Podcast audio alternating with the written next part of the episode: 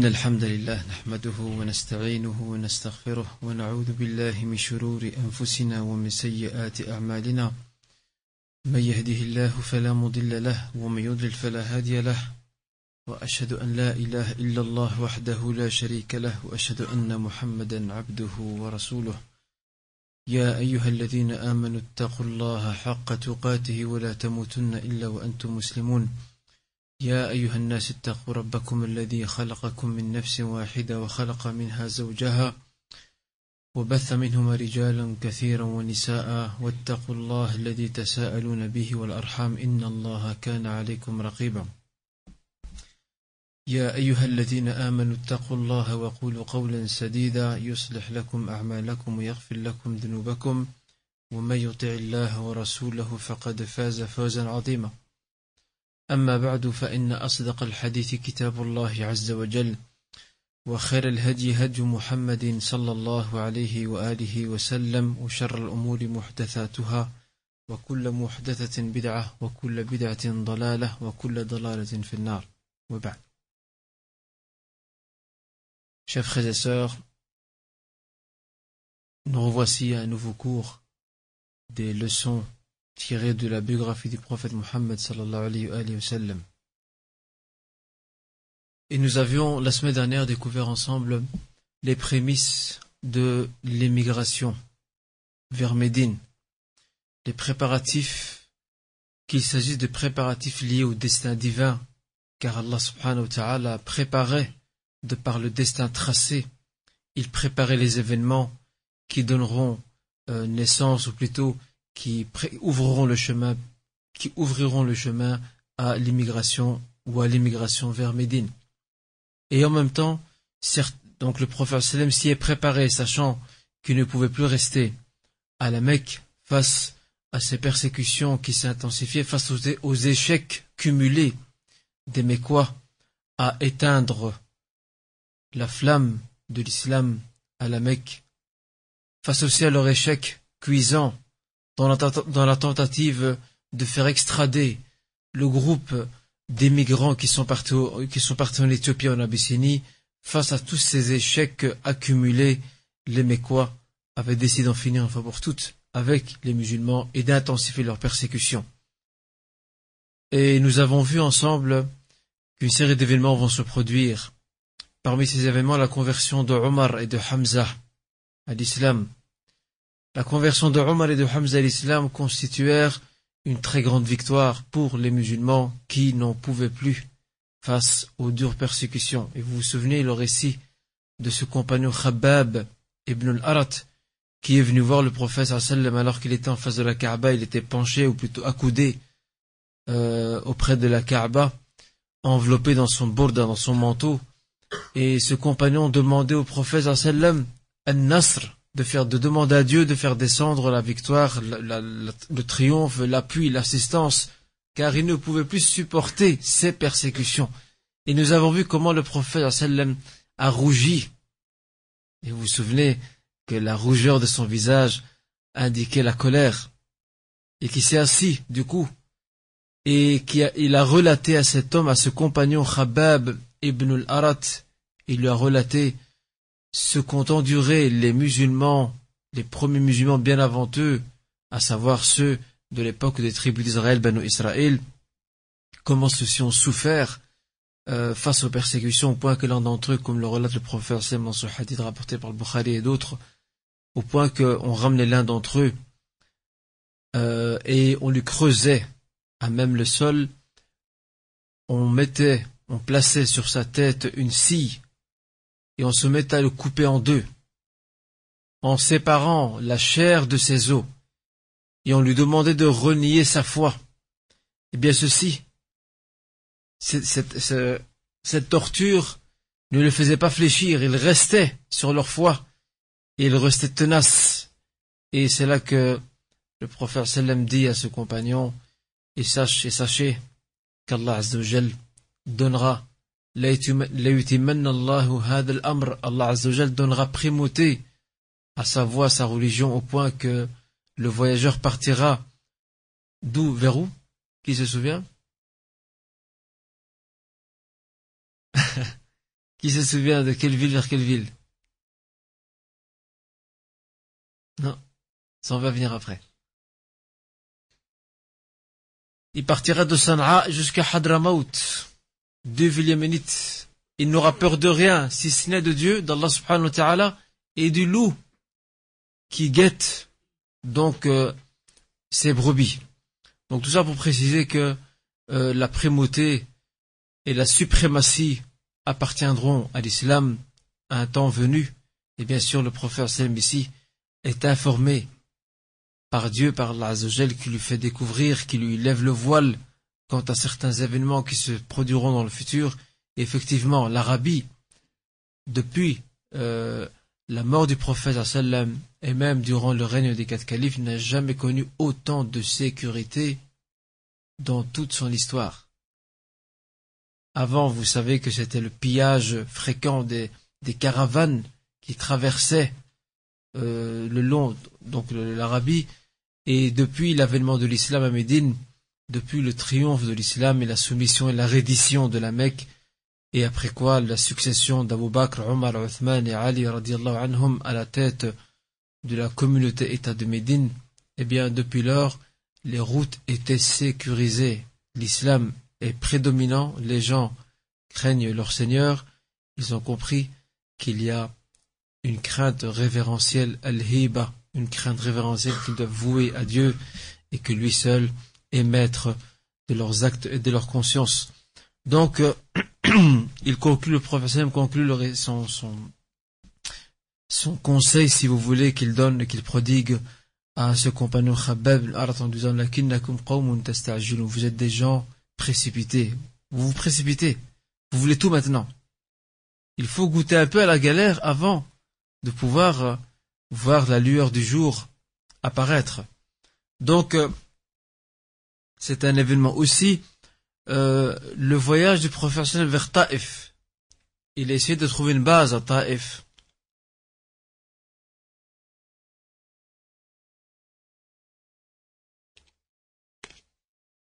il essaie de trouver une base à Taïf de telle sorte que les gens de Taïf puissent accueillir le nouveau message. Mais bon, Taïf et Médine, ce n'est pas la même chose. Taïf n'est pas loin de la Mecque. Elle est sous influence de la Mecque. Et c'est tout à fait normal que les, les, gens de Taïf vont se solidariser avec les Mecquois dans leur persécution, dans leur rejet du prophète sallam. Alors, il ne restait plus qu'une seule destination qu'il verra dans son rêve, comme le relate le Bukhari, où il verra une cité remplie de palmiers et il lui, il lui sera indiqué qu'il s'agit de Yathrib, cette ville fantastique et formidable et prestigieuse qui restera jusqu'à nos jours, jusqu'à la fin des temps, l'un des plus grands symboles de l'islam, bien sûr après la Mecque. Et donc, euh, au même moment où les musulmans fléchissent, malgré quelques victoires telles que la conversion de Omar et de Hamza, ils fléchissent malgré tout parce que les, les persécutions deviennent de plus en plus dures. En fait, ils ont l'impression de voir l'horizon bouché. Ils ne savent plus vers où s'orienter. C'est là qu'Allah offre un cadeau à son messager. Et ce cadeau n'est autre, chers frères et sœurs, que le voyage nocturne et l'ascension, Al-Isra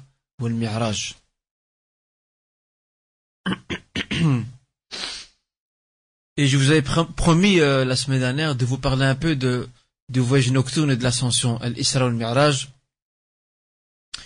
Et comme vous savez, l'Isra al-Mi'raj s'est produit quelque temps avant l'émigration vers Médine, vers Yathrib. Les dates sont très controversées quant au jour exact. Alhamdulillah que c'est controversé, car malheureusement, beaucoup de gens de notre Ummah, de notre communauté fêtent cet événement, sachant que ce n'est pas une fête. Vous êtes dans pas mal de pays musulmans, vous verrez que les gens fêtent euh, lorsqu'il vient en son temps. Euh, mais comme je viens d'indiquer, il n'y a pas de date précise exacte quant à, euh, quant à l'événement lui-même, quand, quand c'était produit. Tout comme aussi la naissance du prophète il n'y a pas de date exacte. Il y a une très grosse controverse, entre autres relatée par l'historien et biographe Al-Qastallani dans son livre Al-Mawahib al-Laduniya. Il a rapporté quand même pas mal d'avis euh, qui témoignent de la grosse divergence quant à la date exacte de sa naissance et comme si Allah subhanahu wa ta'ala euh, prévoyait, et certainement il prévoit car il est le sage, l'omniscient, que certaines personnes, certaines personnes de la communauté allaient chercher à fêter cet événement et par là même euh, le fait que cette date est controversée, c'est une preuve de plus qu'on ne sait pas s'arrêter ou qu'on ne sait pas arrêter cette date par un événement. Et de surcroît, nous ne pouvons nous qu'un cas la fêter, car comme je l'expliquais la semaine dernière, euh, les meilleurs hommes, les meilleurs croyants de la communauté qui sont les compagnons, qui étaient les plus proches du prophète, qui l'ont plus aimé que nous, qui ont vécu à ses côtés, qui ont compris son enseignement, qui l'ont saisi, qui l'ont assimilé, n'ont jamais fêté cet événement. Alors si eux n'ont jamais fêté, ce n'est pas à nous de le faire, ce qui est évident. Euh, et de même pour les premières générations de l'islam aussi, euh, les tabi'in, les tabi'in, nous n'avons aucune trace, aucune trace et aucun propos venant de leur part quant à euh, l'importance ou la recommandation de fêter donc cet événement. Et j'ai rappelé la semaine dernière que la fête, ce qu'on appelle le Maulid nabawi la fête de l'anniversaire du prophète c'est un événement étranger à l'islam, c'est un corps étranger qui s'est rajouté, qui s'est infiltré chez nous. Il vient des chrétiens. Les chrétiens, vous savez, chaque année, entre guillemets, fête la naissance de Isa salam Jésus. Eh bien, c'est infiltré chez nous avec, euh, bien sûr, euh, de par l'influence des chrétiens. S'ajoute à cela aussi que les premiers à l'avoir institué, c'est au sixième siècle de l'Égypte, sous l'instigation du calife chiite fatimide Al-Hakim bi Amrillah qui régnait au Caire et qui a institué officiellement l'anniversaire entre guillemets de la naissance du prophète sallam. Il faut attendre 5-6 siècles. C'est-à-dire quoi? C'est-à-dire ceux qui étaient avant n'ont pas compris l'importance de l'amour du prophète sallam, l'importance de l'honorer. Il faut attendre 5-6 siècles pour qu'un un calife euh, chiite euh, annonce aux, grandes dames de, la Ummah comme quoi il faut fêter cet événement, où étaient les générations passées? Étaient-elles dans l'erreur et l'égarement Ils n'ont pas pris conscience de son importance pour que bien plus tard, euh, un dirigeant, un homme d'État vienne instituer. Donc ça, c'est la preuve qu'il y a des influences étrangères et il n'y a pas de fête à ce sujet, ou plutôt institué euh, à cet effet. Pareil, c'est pour Isra au Et le, le comment dirais-je, le, le voyage nocturne et l'ascension est un fait qui est établi, qui est incontestable. Il est incontestable. D'ailleurs, dans plusieurs sourates du Coran, on y fait allusion. Euh, Allah subhanahu en parle. Parlons aussi de, euh, comment dirais-je, parlons aussi de, du fait que le prophète a approché Sidratul Muntaha. Sidratul Muntaha, on va voir ça dans quelques instants, c'est vraiment le plus haut degré, le degré qui est le plus proche du trône d'Allah subhanahu wa. Le prophète a approché cet endroit-là lors de son voyage nocturne, tout comme nous avons de nombreuses traditions prophétiques, toutes authentiques, bihamdillah, qui attestent quant à cet événement. Et d'ailleurs, nous avons plus de, de douze compagnons, plus de douze compagnons qui ont rapporté ce fait avec quelques petites nuances entre eux quant aux détails de ce voyage et à son contenu, mais ils sont tous d'accord. Et c'est un point autour duquel il y a un consensus ijma' toute la Ummah depuis quinze siècles n'a cessé de croire, et Inch'Allah jusqu'à la fin des temps, n'a cessé de croire quant à l'existence de cet événement, quant au fait qu'il s'est produit. Et le professeur de cette doctrine, le professeur de cette doctrine ou le précurseur de cette doctrine, à savoir la foi en le voyage nocturne à l'ascension, c'est Abu Bakr Siddiq.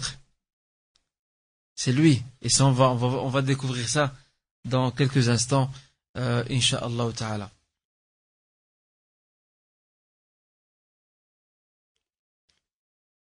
Parmi les compagnons qui ont relaté le voyage nocturne et l'ascension, nous avons euh, Abu Huraira. Nous avons le compagnon Abu Huraira. Nous avons aussi Anas ibn Malik. Nous avons Abu, Huraira. Anas ibn Malik. Nous avons aussi Hudhaifa ibn al-Yaman, Hudhaifa ibn al-Yaman. Nous avons également Al-Buraida, ou plutôt Buraida ibn al-Husayb, Buraida ibn al-Husayb. Nous avons aussi Shaddad ibn Aus, Shaddad ibn Aus. Nous avons également Ubay ibn Ka'b.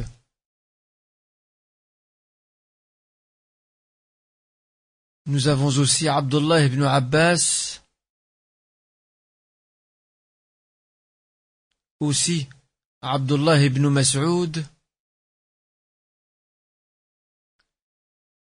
Également Abu Dhar. Et d'autres.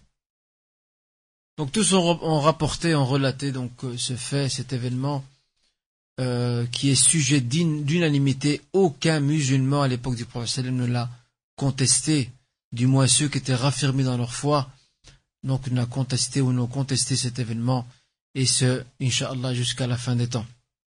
Alors, euh, je vais vous souligner les grandes étapes, les grandes étapes de ce voyage nocturne.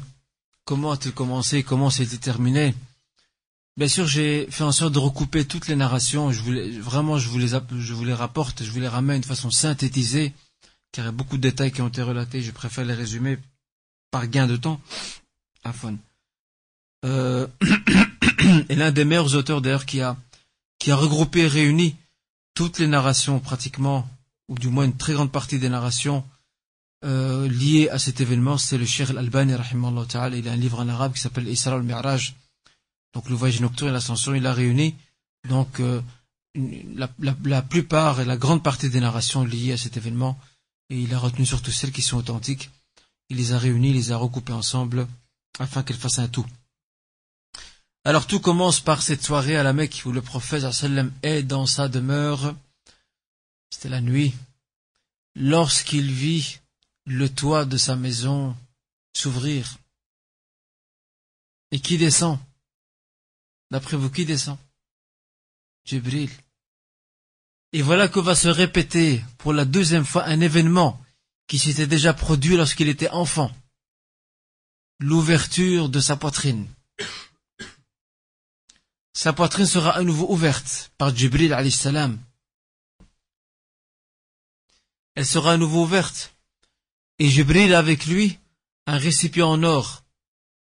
Il va nettoyer le cœur du prophète sallam et il va y déverser, comme l'indique dans cette narration, il va y déverser de la foi et de la sagesse. L'iman ou al-hikmah, deux choses. La foi et la sagesse. Après quoi cette poitrine sera refermée. Et depuis lors, il sera, il devra accompagner le prophète, ou plutôt il devra accompagner Jibril salam, il partira avec lui. Il partira avec lui jusqu'à Jérusalem, Beit al-Maqdis.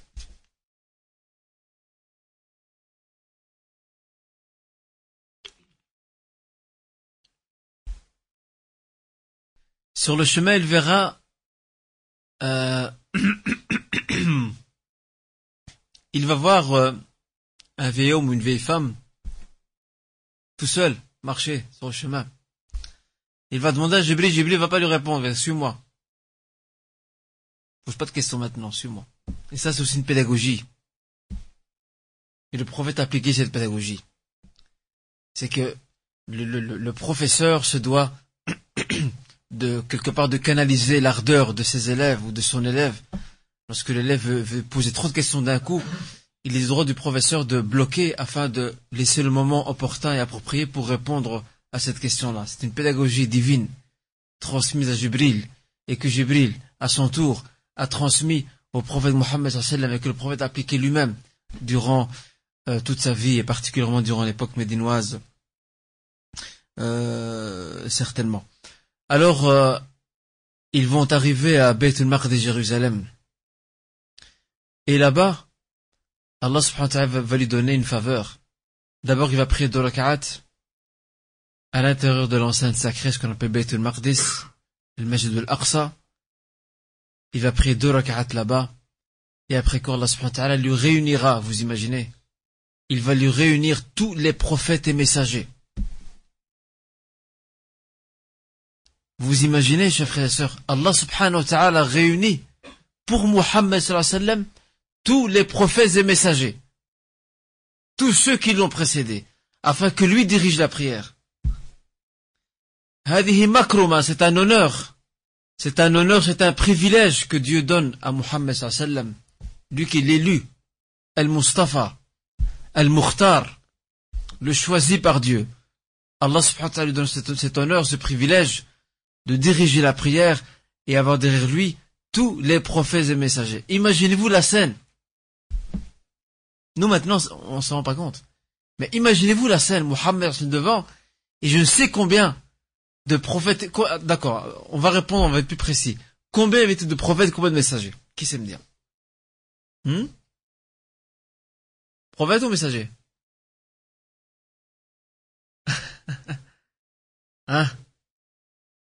Je vois qu'il y a divergence entre les savants.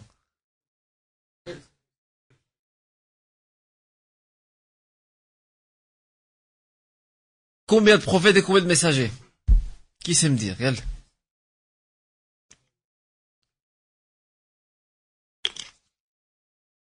124 000 prophètes et 315 seulement messagers. Mais bien sûr, tout messager est automatiquement un prophète et tout prophète n'est pas un messager nécessairement. D'accord? Alors imaginez-vous cette scène impressionnante, fantastique, formidable, de tous ces prophètes et messagers, tous réunis sur une même scène, sur une même arène, tous derrière le prophète Mohammed, mais quel honneur et quel privilège. Ceux et celles qui doutent encore de la place de mérite, de la place privilégiée de Mohammed, mais qu'ils méditent sur ce fait. Et à partir de là, va commencer son ascension. Allah subhanahu wa ta'ala met à la disposition de Mohammed al-Buraq. Al-Buraq, c'est une bête qui est plus grande qu'un âne, plus grande qu'un âne ou qu'un mulet, mais qui n'atteint pas pour autant la taille d'un cheval. C'est entre les deux. D'accord? C'est un peu plus grand qu'un âne ou un mulet, mais ça n'atteint pas pour autant la taille d'un cheval. Et c'est là qu'il fait son voyage. Et à chaque fois qu'il arrive à un ciel, il y a ce qu'on appelle Khazinus Sama', Regardez la grandeur d'Allah subhanahu wa ta'ala. Il y a un gardien de ce ciel. Un portier si vous voulez. Il y a un portier, Khazin sama Et Jibril, qui est éduqué par son Seigneur, demande l'autorisation d'entrer. Qui es-tu Anna Jibril. Qui est avec toi Muhammad. Entre qu'il va rencontrer Qui Il va rencontrer Adam salam. Et au début, le prophète ne va pas reconnaître, le prophète ne va pas reconnaître Adam. Il va voir euh, Adam lorsqu'il regarde à la droite, il sourit. Et lorsqu'il regarde à la gauche, il se met à pleurer. Et le prophète est interpellé, mais, mais pourquoi? Qui est cet homme? Il dit, c'est Adam salam. Lorsqu'il regarde à la droite, ce sont les gens Ahlul Yamin, les gens de la droite, les gens du paradis. Et lorsqu'il regarde à la gauche, c'est Ahlul Shimal, les gens, les gens de la gauche ou les gens de l'enfer. Et cette tristesse, bien entendu, n'est autre que son amertume et sa tristesse de voir sa descendance sombrer dans l'enfer alors qu'il aurait souhaité que celle-ci réponde aux messagers prophètes qui leur ont été envoyés. Il continue donc son ascension, il rencontre le prophète Idris. Le prophète, le prophète Adam, salam, dira à Muhammad, lui dira, prophète lui dira, Marhaban bika, marhaban bibni salih. Bienvenue à toi, Muhammad. Bienvenue à un fils pieux, parce que c'est son descendant et un prophète pieux et vertueux. Il rencontre après Idris, il monte, il rencontre Idris. Il va aussi, et Idris lui dira, il lui dira la même chose, si ce n'est qu'il dira, il ne dira pas bienvenue au fils pieux, il lui dira bienvenue aux frères pieux. Parce qu'ils sont frères. Dans la prophétie. Adam, c'est leur père, à eux tous. Il va rencontrer Moussa, salam, également. il va rencontrer Isa alayhi salam. Je, je me suis permis de ne pas vous citer, de ne pas vous citer les différents degrés, les différents cieux, parce qu'il y a divergence, comme l'a souligné Cheikh Albani, qui, il a rencontré qui et où? Il y a entre les différentes narrations divergentes, je me contente de vous citer qui il a rencontré. Il a rencontré Moussa alayhi salam, Yahya alayhi salam, Youssef alayhi salam, Isa alayhi salam. Et il dira même Isa, je l'ai vu. وأقرب الناس شبها به عروة ibn Mas'ud al-Thaqafi. Il dit celui qui ressemble le plus, l'homme qui ressemble le plus à Isa, c'est notre compagnon à nous qui est ici, à la Mecque, Urwa ibn Mas'ud al-Thaqafi. C'était un des compagnons du prophète. Et j'ai une question à vous poser en passant. Jibril alayhi salam, comment se présentait-il à Muhammad sallam? Qui sait me dire?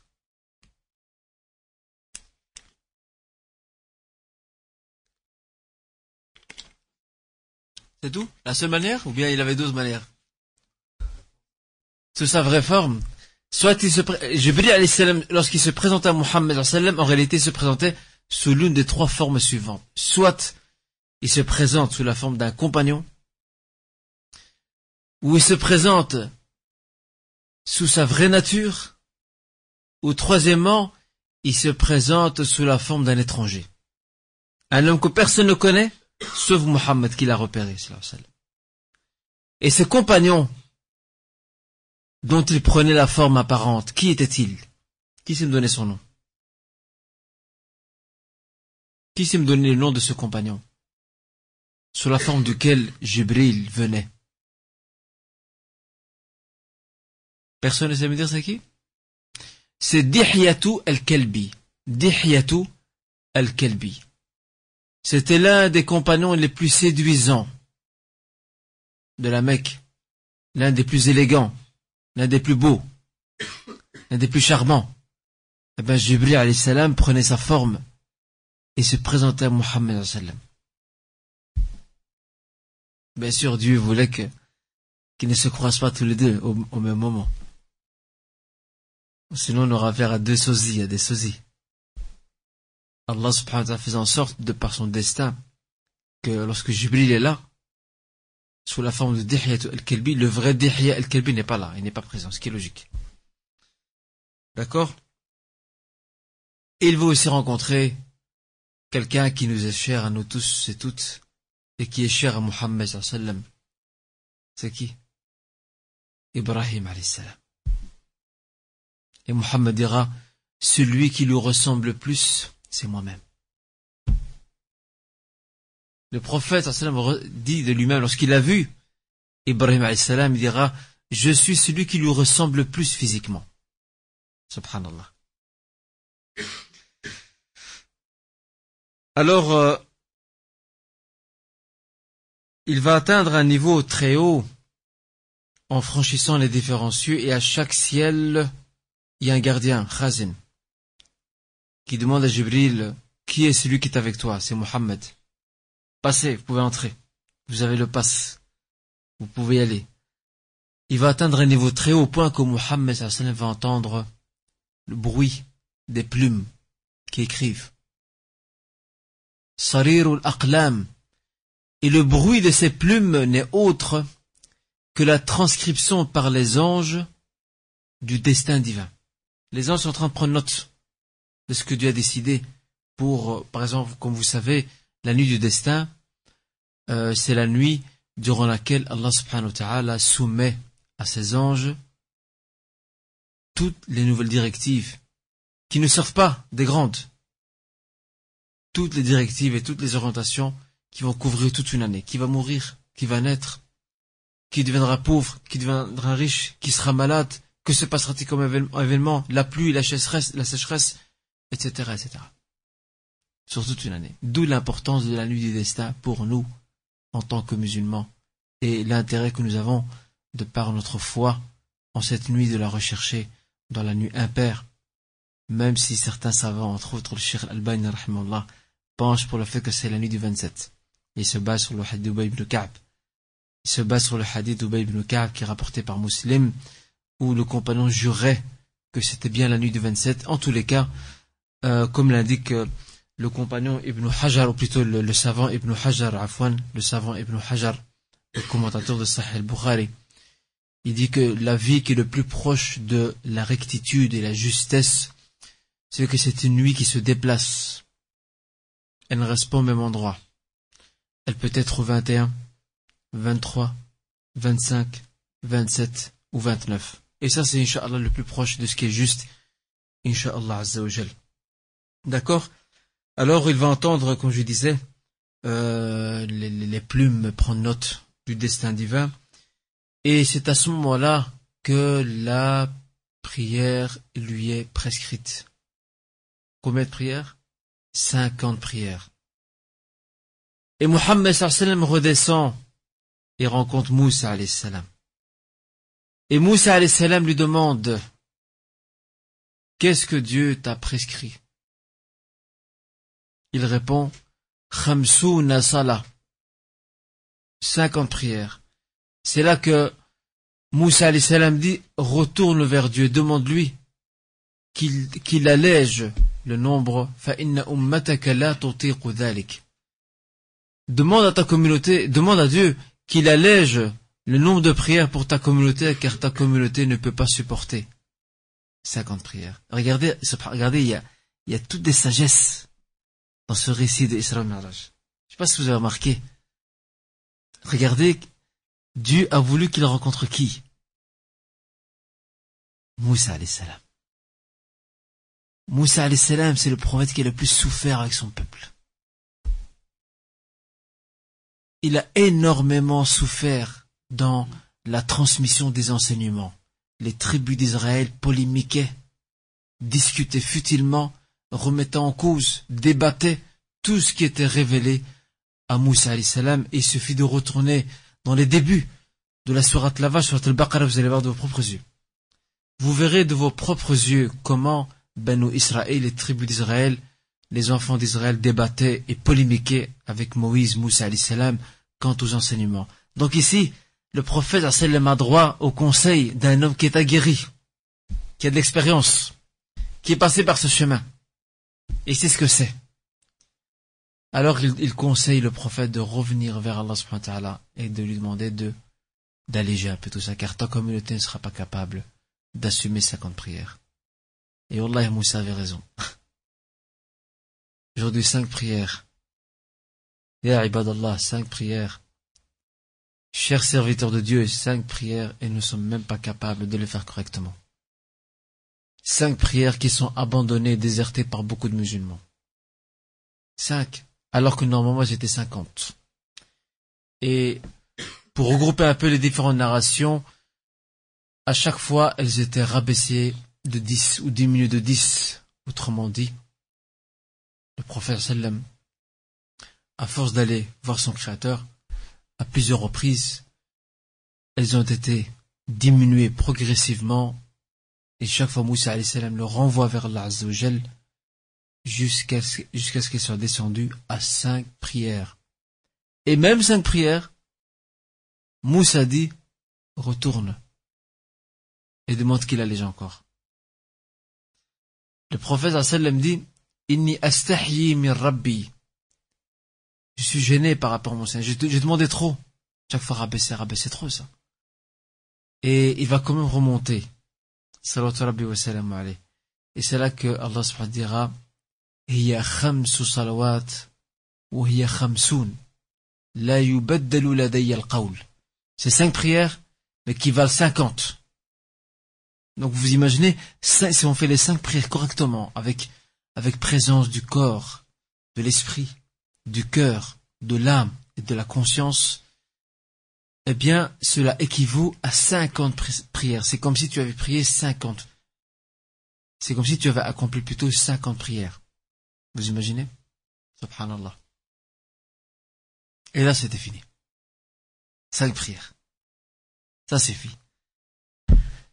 Et le prophète sallam sera élevé, ou plutôt arrivera à ce qu'on appelle Sidratul Muntaha, qui n'est pas loin du trône et se dégage de Sidratul Muntaha, ce haut stade ou ce stade sublime se, dégage, se dégagera de lui quatre fleuves.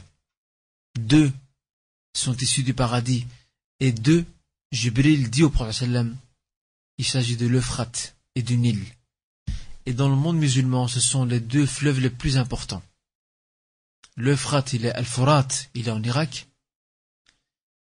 Il euh, abreuve et nourrit toute la région. Et un Nil, il est où le Nil? En Égypte.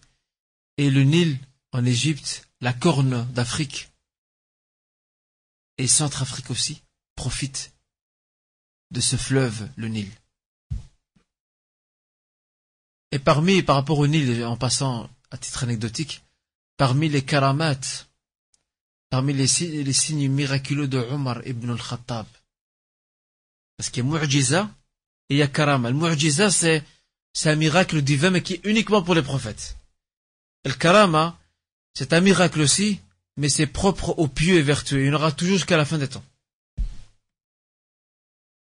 Les amis de Dieu, les amis intimes, al-awliya, awliya Allah les amis intimes d'Allah subhanahu wa ta'ala, Allah peut leur donner des miracles. Et Omar ibn al-Khattab faisait partie de ces gens-là. Min awliya Alors, euh, certains sont venus se plaindre à l'époque du califat de Omar en lui disant, Ya Omar, le fleuve du Nil, on n'arrive plus à le maîtriser. Il déborde sur nos terres. Il saccage nos terres. Et c'est là que Omar a écrit une lettre. Il dit jetez-la sur le Nil. Et la lettre, il l'adresse au Nil. Au nom d'Allah subhanahu wa ta'ala, je t'ordonne de ne plus dévaster et de ne plus saccager les terres des musulmans. Effectivement, depuis lors, c'est un miracle, a dit Karama. Depuis lors, ce fleuve va se calmer. Et ceux qui étaient témoins de cette scène vont prendre conscience que Omar, auprès de Dieu, occupe, après les prophètes et messagers, il occupe un rang très élevé. Et ça, nous devons croire fermement en les miracles des pieux et vertueux, karamat et awliya. Mais attention, pas n'importe lesquels. Uniquement les miracles de ces hommes et de ces femmes qui sont connus pour leur piété, pour leur suivi fidèle des enseignements du Coran et de la Sunna uniquement. Les autres, ceux qui sont connus pour leur perversité, pour leur égarement, pour leur insouciance, ce ne sont pas des miracles, ce sont des pièges sataniques et ce sont des superstitions et de, la charlatanerie. L'imam Shafi'i disait d'ailleurs, il nous donne le critère, il disait dans un vers poétique, il dit, si tu vois l'homme voler dans le ciel, et il marche sur l'eau, et il n'est pas connu pour quelqu'un qui observe les limites de Dieu tracées par Dieu. Il bafoue, il les viole. Sache que c'est quelqu'un qui est attiré par Satan et que Dieu piège aussi, et que c'est un innovateur, un mubtadi'. Donc, pas n'importe quel miracle. faites attention à ça. Et Karamat al-Awliya, les miracles des pieux et des vertueux, c'est un chapitre qui maintenant est inscrit dans les livres de la croyance et du dogme. Kutub al-Aqida. Les livres de la croyance et de la foi ont tous repris euh, ce chapitre spécifique et distinct qui fait partie de notre croyance, à savoir croire non seulement les miracles des prophètes et messagers, mais aussi les miracles que Dieu donne à titre de cadeau aux vertueux, aux pieux de cette communauté. Et c'est un long sujet. Alors, euh, comme, comme je disais, il y a ces quatre fleuves, il y a Sidratul Muntaha, et aussi parmi, parmi les choses que le prophète sallam connaîtra, c'est qu'on le laissera choisir on lui présentera deux cruches, l'une de lait ou lait battu et l'autre de vin. Il lui sera dit, tu choisis celle que tu veux. Ça veut dire que s'il choisit l'une d'entre elles, ce sera celle-là qui sera retenue pour sa communauté. Et Mohammed va choisir la cruche le récipient dans lequel il y a du lait ou du lait battu. Et Jibril lui dira, tu as réussi, tu as répondu par ton choix à la fitra, à la nature première. Parce que l'alcool ou le vin, c'est pour l'au-delà, pas dans ce bas monde. Nous, nous l'est interdit dans ce bas monde. Al-khamr, le vin nous est interdit dans ce bas monde. On le retrouvera dans l'au-delà. Mais ceux qui le consomment déjà maintenant, non seulement ils risquent un grand châtiment, mais en plus de cela, ils en seront privés dans l'au-delà. Regardez, ils choisissent ce qui est plus pur dans ce bas monde, et qui est le lait ou le lait battu. Et donc, euh, Jibril confirme son choix, et appuie le choix du prophète en disant, tu as choisi ce qui correspond à la fitra, à la nature première, à savoir la pureté. Ok? Aussi, il va observer la maison céleste, Al-Bayt al-Ma'mour. Al-Bayt al-Ma'mour, c'est une sorte de Kaaba, si vous voulez. Et il va demander à Jibril, qu'est-ce que, qu'est-ce que cette demeure céleste? Que représente-t-elle? Alors c'est là qu'il va, que Jibril lui dira, هذا البيت يصلي فيه سبعون ألف ملك في كل يوم ce, ce temple ou cette demeure céleste, El Beit el-Marmour, chaque jour prie auprès de lui 70 000 anges qui n'y reviennent plus. Regardez maintenant, depuis combien de temps l'humanité existe? Regardez combien d'anges ont dû passer par là. 70 000. Tous les jours, 70 000 anges prient auprès de ce temple, puis ils partent. Et dans une autre narration, on parle de Tawaf, qu'ils font aussi le, ils font le tawaf, la circumambulation autour de ce temple, et ils n'y reviennent plus. Donc tous les jours, il y en a 70 000. Alors je vous laisse vous imaginer qu'est-ce que ça représente. Juste un exemple en passant. L'enfer, qui sera tiré le jour de la résurrection et qui aura 70 000 chaînes. 70 000 chaînes, c'est rapporté par Muslim, 70 000 chaînes. Et à chaque chaîne, il y a 70 000 anges qui tirent. Faites le calcul. Combien ça revient? 70 000 chaînes et à chaque chaîne 70 000 anges qui tirent. Ça fait combien ça? Qui sait faire le calcul?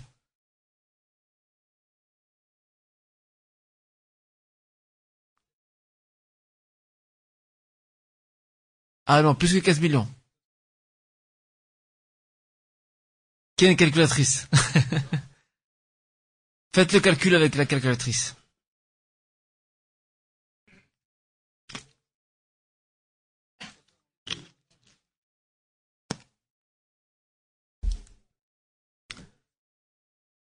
Vous savez combien?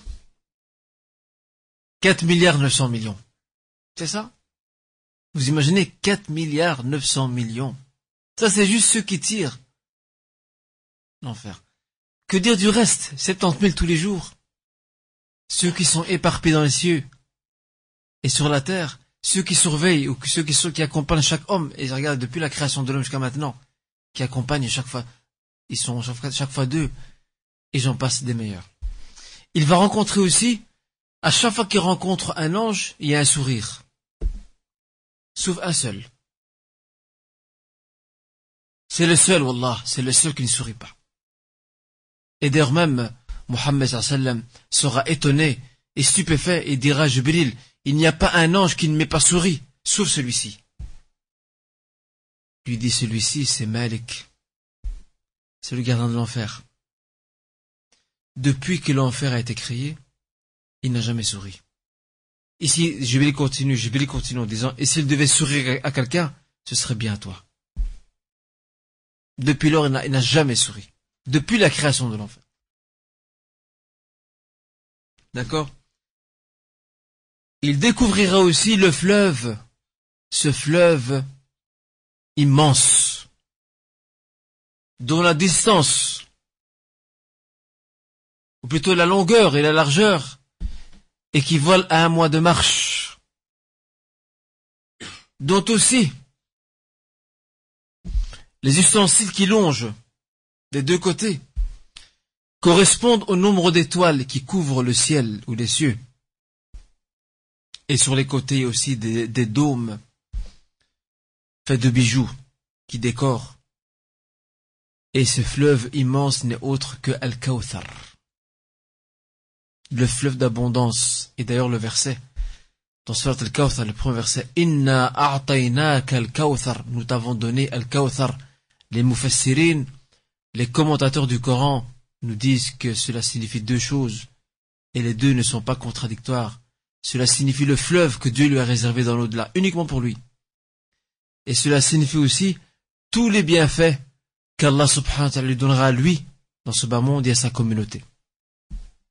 Et les deux explications ne se contredisent pas, en tous les cas. D'accord? Donc il va, il va observer, il va voir ce, ce, ce fleuve euh, impressionnant. Et sur le retour, lorsqu'il aura fini son voyage, et j'avais expliqué la fois passée, euh, qu'on a interrogé Aïcha on lui dit, est-ce qu'il a vu Allah subhanahu wa ta'ala? Aïcha dit non.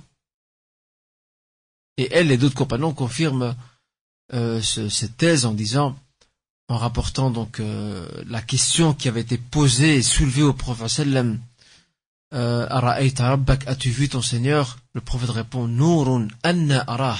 C'est une lumière, comment puis-je le voir? Sa lumière est tellement forte que je ne sais pas le voir.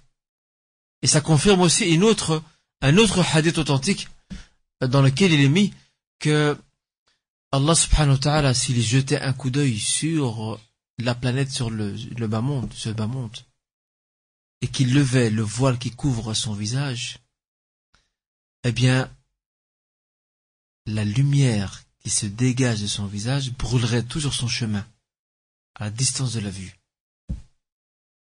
C'est pas étonnant que Mohammed n'ait pas pu le voir. C'est une lumière forte devant lui, il sait pas la voir. Il sait pas voir le visage d'Allah subhanahu wa ta'ala. Alors demandons à Dieu, demandons à Allah subhanahu qu'il nous fasse ce cadeau, cette faveur. Le jour de la résurrection, c'est que nous puissions le voir. Dites Amin. Et surtout que dans, dans Sahih Muslim, d'après le compagnon Suhaib ibn Sinan, Allah subhanahu wa ta'ala rend visite aux gens du paradis, Ahlul Jannah. Et il leur dit, Azidukum shay'a? Voulez-vous que je vous rajoute quelque chose? En plus de ce que vous avez regardé, quelle grâce divine. Alors, euh, les, gens, Jannah diront, les gens du paradis diront, Alam tubayyid wujuhana? N'as-tu pas illuminé nos visages? Alam tunajjina nar? Ne nous as-tu pas écartés de l'enfer? Ne nous as-tu pas donné accès au paradis? Et c'est là qu'Allah subhanahu wa ta'ala lève le voile de son visage. Et le prophète continue en disant فما أعطوا نعمة أكبر وأكثر من النظر إلى وجهه الكريم Ils n'ont eu aucun bienfait plus grand. Tout ce qui est dans ce paradis, c'est rien par rapport à ce plus grand bienfait, ce plus beau, ce plus merveilleux, ce plus prestigieux, qui est le fait de voir le visage d'Allah Azza wa Jal. Alors espérons voir son visage, subhanahu wa ta'ala. Dites Amin. Voilà, très bien. Allahumma Amin. Donc, euh, sur le retour, le prophète sallam, dans son retour, verra une caravane appartenant à Quraysh. Et lorsqu'il revient à la Mecque, le lendemain, il se met à raconter ce qu'il a vu, ce qu'il a découvert. Et les Mekwa, les, les vont se réunir autour de lui, vont se moquer de lui et vont le tourner en dérision. Comment est-ce possible? Subhanallah, quoi tu, En une nuit? En une nuit, tu as voyagé, tu as fait le voyage d'un mois, ce que nous nous mettons un mois à accomplir comme voyage pour arriver jusqu'à Jérusalem. Toi, tu oses nous prétendre qu'en une nuit tu l'as fait? Qu'est-ce que c'est mascarade? Et tu prétends en plus être monté. Et le prophète, il a commencé à leur décrire Jérusalem comment elle est. Beit al-Maqdis, al-Masjid al-Aqsa, l'esplanade sacrée de, la, Jérusalem, comment elle est dans les détails. Ils étaient surpris, mais en même temps, ils ne voulaient pas le croire. Jusqu'à ce qu'Abou Bakr arrive. Ils ont dit, Abou Bakr, écoute, écoute ce que dit ton ami. Il prétend en une nuit avoir voyagé jusqu'à Jérusalem et va faire ensuite l'ascension. Alors c'est là qu'Abu Bakr répond il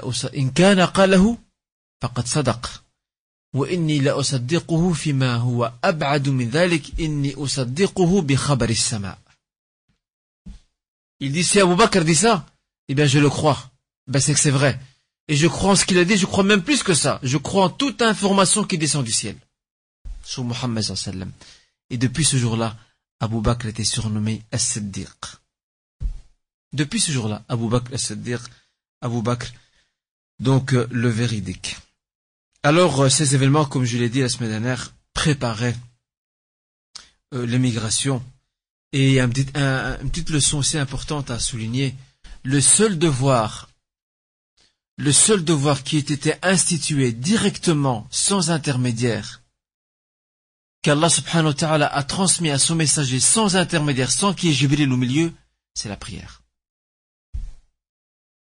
Tous les autres devoirs, tous les autres enseignements qui nous ont été révélés et institués sont tous passés par le chemin de Jibril alayhi salam, sauf la prière. Et regardez la prière. Elle était instituée la nuit de l'ascension. El Mi'raj. Et certains contemporains en ont tiré des leçons. La première des leçons, cela prouve l'importance de la prière. Regardez. À Dieu appartient le, le meilleur et le plus bel exemple. Je donne un exemple. Vous avez un roi ou un président. Généralement, le roi ou le président, quand il veut faire passer un message à quelqu'un, qu'est-ce qu'il fait? Il le donne à son secrétaire ou à son émissaire. Tu transmets la lettre à un tel.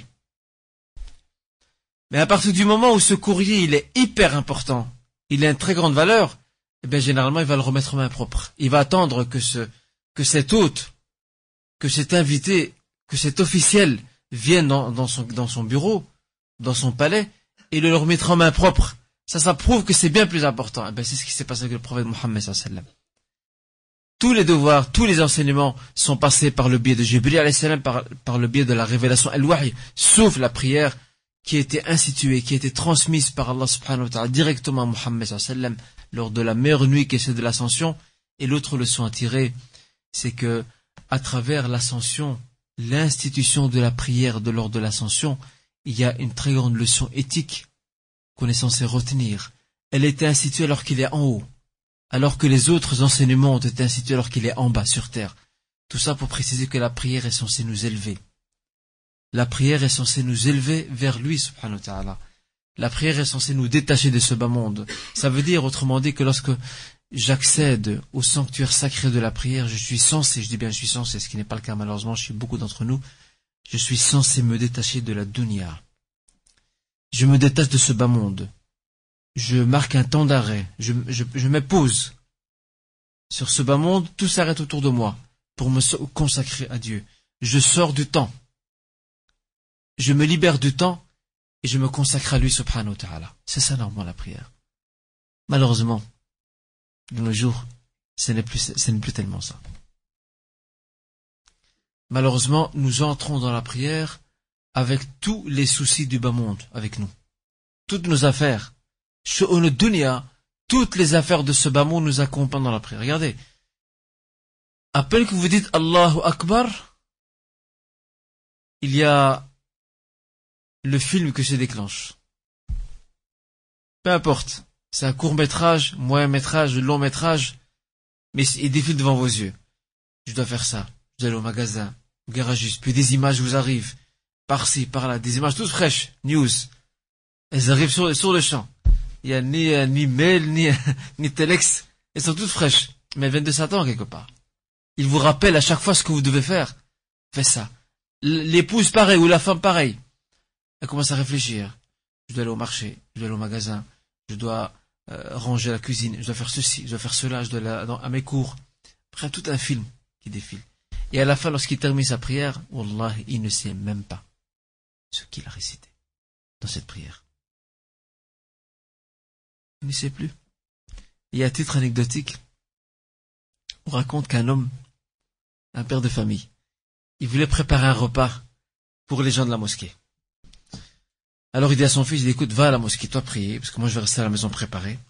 va à la mosquée prier le repas, euh, plutôt euh, prier, et tu invites les gens à la mosquée, est-ce qu'ils viennent, est-ce viennent manger euh, D'accord.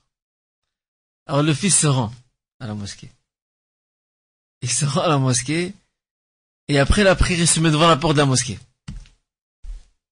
Il y en a un qui sort, il lui dit, attends, l'imam, qu'est-ce qu'il a lu l'imam? Qu'a-t-il lu? Ah, je sais plus. Ça va, y aller. Le suivant, qu'est-ce qu'il a lu l'imam? Il a lu tel verset. D'accord, viens reste sur le côté. Qu'est-ce qu'il a lu l'imam? Prochain. Je sais plus, tu peux partir. Et à la fin, il s'est retrouvé avec un tout petit groupe. Un tout petit. il est venu chez son père. Et son père qui a, préparé un grand festin, parce qu'il s'attendait beaucoup de monde. Ce sont, ses, amis, la Jamara. Ses amis de la mosquée. Il lui fait, mais qu'est-ce que t'as fait? Où, où est le reste? Il fait, euh, Abata, cher père, tu m'as dit que je vais t'apporter que ceux qui ont prié. Voilà ceux qui ont prié. Voilà ceux qui ont prié. Ils sont là. Ils étaient là et dans la prière. Les autres n'ont pas prié. Ils étaient là physiquement, mais leur esprit était ailleurs. Regardez quelle sagesse que Dieu a donnée à ce garçon, à ce jeune, à cet enfant. Donc, euh, cette prière, euh, faisons attention, chers frères et sœurs, de la soigner, de l'entretenir comme notre bijou le plus précieux. Subhanallah, quand tu as une chose que tu aimes beaucoup, tu as une belle voiture, tu tiens absolument à la garder, à la préserver. La femme a de beaux bijoux ou de beaux vêtements, elle fait tout pour les préserver. Eh ben, si on fait ça, si nous faisons cela, si nous agissons de cette manière envers ce qui est matériel, ce qui est palpable, on doit faire ce qui est bien plus meilleur, bien plus haut, bien plus sublime, bien plus grand avec la prière, car c'est elle qui sera pour nous une lumière et une preuve et un salut le jour de la résurrection. Et c'est elle qui va nous élever. Et c'est elle qui nous éduque quelque part. Et on y reviendra à une autre occasion, Ça c'était donc, chers frères et sœurs, le voyage, euh, le voyage nocturne et l'ascension Al-Isra ou Al-Mi'raj. Maintenant vous connaissez son importance, vous savez un peu ce qu'il en est.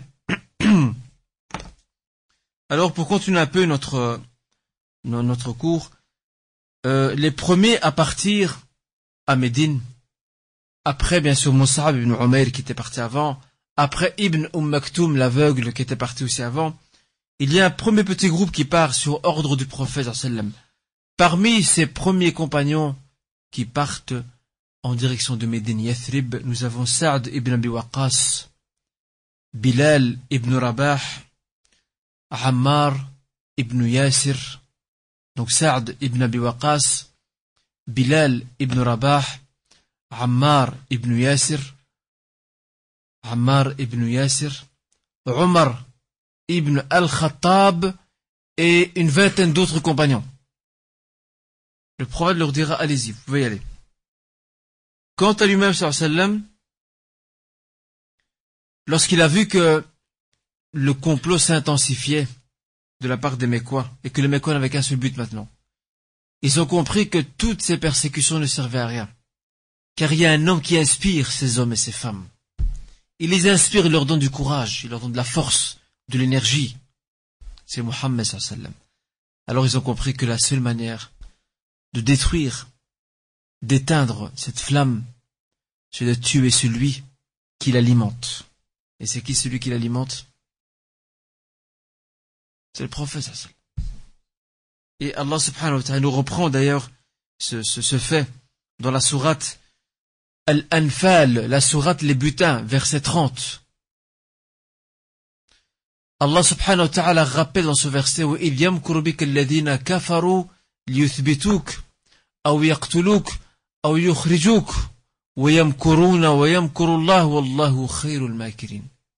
vois-tu pas ceux qui, qui complotent contre toi afin de te faire fléchir, afin de te tuer, afin de te faire sortir, de te chasser de ta cité?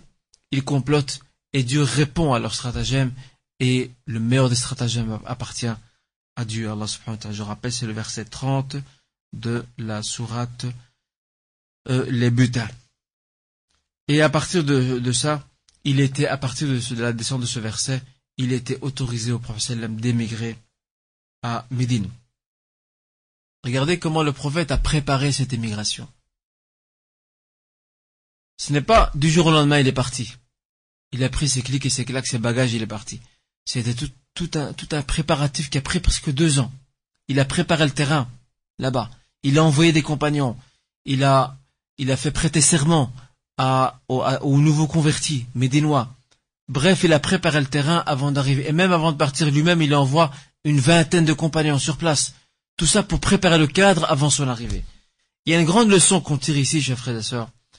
Ce sont, euh, ou plutôt ce projet que veut accomplir euh, beaucoup de musulmans, ou, surtout les jeunes en tout cas du moins. Euh, souvent on entend des jeunes qui nous disent, oui, moi je vais faire le hijra, je vais partir dans un pays musulman. Je vais quitter euh, cette terre non musulmane. Euh, j'ai peur pour mes enfants, pour leur avenir. Moi je pars dans un pays musulman. Il n'y a pas plus noble que cela. Le hijra. Mais le hijra, c'est comme ça? Est-ce que le hijra, c'est en un clin on prend ses affaires puis on part, ou alors ça demande un certain préparatif Et je n'oublierai jamais, mais vraiment jamais, ce couple que j'ai reçu un jour euh, au centre islamique à la grande mosquée. Eh ben, subhanallah, l'épouse, wallah, elle était plus mature et plus réfléchie que son mari. Et c'était par rapport à, l'émigration, à l'hijra. Alors le mari disait, euh, moi je suis décidé, je vais partir en, Mauritanie. Je vais faire le hijra, je peux plus rester ici, je dois quitter ce pays. D'accord. Et la sœur, en fait, la sœur, elle dit, moi je suis pas contre le départ. Mais pour y aller, il faut le préparer. Et puis je demande au frère, je lui demande, cher frère, euh, qu'as-tu préparé pour aller? Et le frère, en passant, je vous le dis, hein, ce frère ne travaillait même pas. Il était sans travail. Cher frère, qu'as-tu préparé pour aller là-bas? Il a dit, je n'ai rien à préparer. Dis-moi, je place ma confiance en Dieu, et tawakkal Allah, puis j'y vais. Ouais, mais attends. Le prophète sallam, lorsque ce bédouin demandait au prophète, il disait, voilà, j'ai, j'ai, euh, j'ai une, chamelle. J'ai peur qu'elle qu'elle, qu'elle ne, qu'elle ne prenne la fuite. Regardez, ce que lui dit le prophète. Il lui fait, Parce que le gars voulait la, laisser là, partir et dire, moi j'ai confiance en Dieu. Mais non. Attache-la. Le prophète lui dit, attache-la. Ensuite, place ta confiance en Dieu. Il faut faire les sabab aussi. Il faut, mettre en œuvre la cause qui va te permettre d'arriver à tes fins. Alors il me dit non, mais de toute façon, euh, moi je place ma confiance en Dieu. Ouais, mais confiance en Dieu, euh, Habibi, il faut, y mettre les moyens aussi. D'accord. Et sur place, de quoi vas-tu vivre? D'amour et d'eau et d'eau fraîche? Il a dit de façon, il m'a dit mon frère, Allah c'est lui le razaq. Allah c'est lui qui donne. là, quand on me dit ça, on me coince quelque part. Je sais plus quoi dire. Parce que si je lui dis c'est pas vrai, là ce serait grave de ma part. Mais non, c'est vrai, t'as raison. Allah ou razaq, c'est Allah qui donne. On dit pas le contraire, mais, mais, rappelle-toi, et rappelons-nous et rappelez-vous, c'est cet homme qui avait cessé de travailler à l'époque de Omar ibn Khattab. Il avait arrêté de travailler. Et lorsqu'on l'a plaint auprès de, auprès de vous connaissez Omar, Omar, il va ni à gauche ni à droite. Lorsqu'on l'a plaint auprès de Omar, il a dit voilà, il a arrêté de travailler, il l'a convoqué. Pourquoi tu ne travailles plus Il dit euh, Inna Allah wa razaq.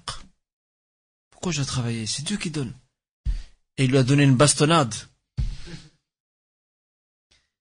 lui a dit i'mal agis فإن السماء لا تمطر ذهبا ولا فضة agis car le ciel ne fait tomber en pluie ni de l'or ni de l'argent va travailler ils ont compris alors ce jeune homme dit non non dis moi je vais je vais sur place là-bas et subhanallah j'ai remarqué vous m'excuserez hein, j'ai remarqué chez beaucoup de nos jeunes ils ont une vision simpliste des choses mais c'est incroyable mais vrai wallahi incroyable mais vrai ils ont une vision simpliste ils disent non mon frère Là-bas, c'est un pays, il y a des musulmans, il y a des frères à nous, ils vont m'aider. Akhil Habib, la Mauritanie fait partie des pays pauvres du monde musulman. Si eux déjà ils arrivent à s'en sortir, eux tout seuls c'est déjà bien. Alors c'est pas toi qui vont. Taïb, la sœur disait, mais si, je suis malade, comment on va faire? Non, il y aura les, les les frères en Dieu. Il y aura les Akhifillah, les frères en Regardez la vision simpliste les frères en Dieu qui vont venir nous aider, on pourra payer l'hôpital, mais qui te garantit? Qui te garantit que, que, que, il y aura, Inch'Allah, je l'espère, mais on est obligé de faire le sabab. Bon, malheureusement, je ne sais pas ce qu'il en est advenu de ce frère, mais en tous les cas, euh, je crois qu'il n'était pas très convaincu du conseil. Parce que le problème, quand vous parlez, quand vous tenez ce genre de discours à des frères, ils vous regardent et ils ont l'impression que, vous, êtes contre les hijra. Mais on n'a jamais été contre. Subhanallah, qui dirait le contraire? Il n'y a pas mieux que de vivre dans un pays musulman. Il n'y a pas plus mieux que ça, on ne dit pas le contraire. Si as vraiment t'as envie de partir, déjà ne fais pas le procès aux autres. Ne fais pas de procès aux autres pour commencer. Et secondo, si tu as envie de partir, ben prépare ton terrain. Regardez dans la biographie du prophète. Le prophète n'est pas parti jour le lendemain, il a vendu sa maison, il a pris son cheval, et puis allez, on y va. Non, il a préparé le terrain. Ça a pris presque deux ans. Et vous verrez la suite comment, vous allez maintenant découvrir comment le terrain était préparé. Médine est enfin prête et mûre à recevoir Mohammed sallam. Avec tous les honneurs. Vous allez découvrir ça dans, ce que je vais dire maintenant. Alors le prophète sallam et Abu Bakr vont sortir euh, discrètement donc de la Mecque. Ils vont se rendre dans une grotte d'une montagne qui s'appelle la montagne de Thor, T-H-O-R. Une grotte de la montagne qui s'appelle la montagne de Thor. Et ils vont rester là-bas trois nuits. Trois nuits parce qu'ils attendent l'arrivée du guide du désert. Le guide du désert n'est autre qu'un homme dénommé Abdullah ibn Arqat. Abdullah Abdullah ibn Arqat, c'est le guide du désert. Il allait les rejoindre trois nuits plus tard. Mais bon, les Mekwa, les Qurayshites, leurs services de renseignement se sont mis au travail depuis longtemps, ils ont appris par leurs indicateurs que Mohammed est sorti. Ça, c'est un affront pour eux. Il a réussi à sortir sans que nous, on le sache. Alors ils vont aller à ses trousses. Et subhanallah, ils vont arriver jusque devant la grotte la grotte de la montagne Thur. Ils vont arriver jusque-là. Et Abu Bakr disait, si on baisse nos têtes, ils vont nous voir. Alors c'est là que, regardez, subhanallah, regardez ce que dit le prophète regardez comment il inspire à Abu Bakr la confiance. Il lui dit, اسكت يا أبا بكر اسكت يا أبا بكر اثنان Allahu thalithuhuma. Abu Bakr, tais-toi. Nous sommes deux et Allah est le troisième être avec nous. Bien sûr, avec nous, par sa connaissance, par sa bienveillance. Et c'est là que, dans ce contexte-là, que descendu le verset, le verset 40. Le verset 40 de la sourate Le repentir sur la Tawbah. Où Allah Azzawajal relate ce fait dans la grotte. ثاني اثنين إذ هما في الغار إذ قال لصاحبه لا تحزن إن الله معنا Lorsqu'ils étaient deux dans la grotte, et qu'il dit à son compagnon, donc Mohammed dit à son compagnon, ne sois pas triste, la tahzan, ne t'attriste pas. Inna Allah ma'ana, Dieu est avec nous. Regardez, subhanallah, comment le prophète sallam inspire cette confiance, cette certitude et l'yaqin à son fidèle et compagnon et euh, fidèle ami qui est Abu Bakr euh, quant au récit euh, malheureusement très répandu dans les livres de biographie selon lequel Allah Azzawajal à titre de miracle aurait mis donc devant la grotte l'entrée de la grotte une toile d'araignée et un nid de pigeons Malheureusement, ce récit, qui est très très répandu dans beaucoup de livres de biographie anciens et contemporains, ce récit, comme l'ont précisé plusieurs euh, savants, entre autres le Cheikh al-Albani parmi les contemporains, ce récit n'est pas fondé. Donc, il n'y avait pas de toile d'araignée, et il n'y avait pas non plus de nid de pigeons. Ni l'un, ni l'autre. Tout ce qu'il y avait, c'est qu'Abou Bakr disait, si on baisse notre tête, ils vont nous voir. Et on connaît la réponse du prophète, Abu Bakr.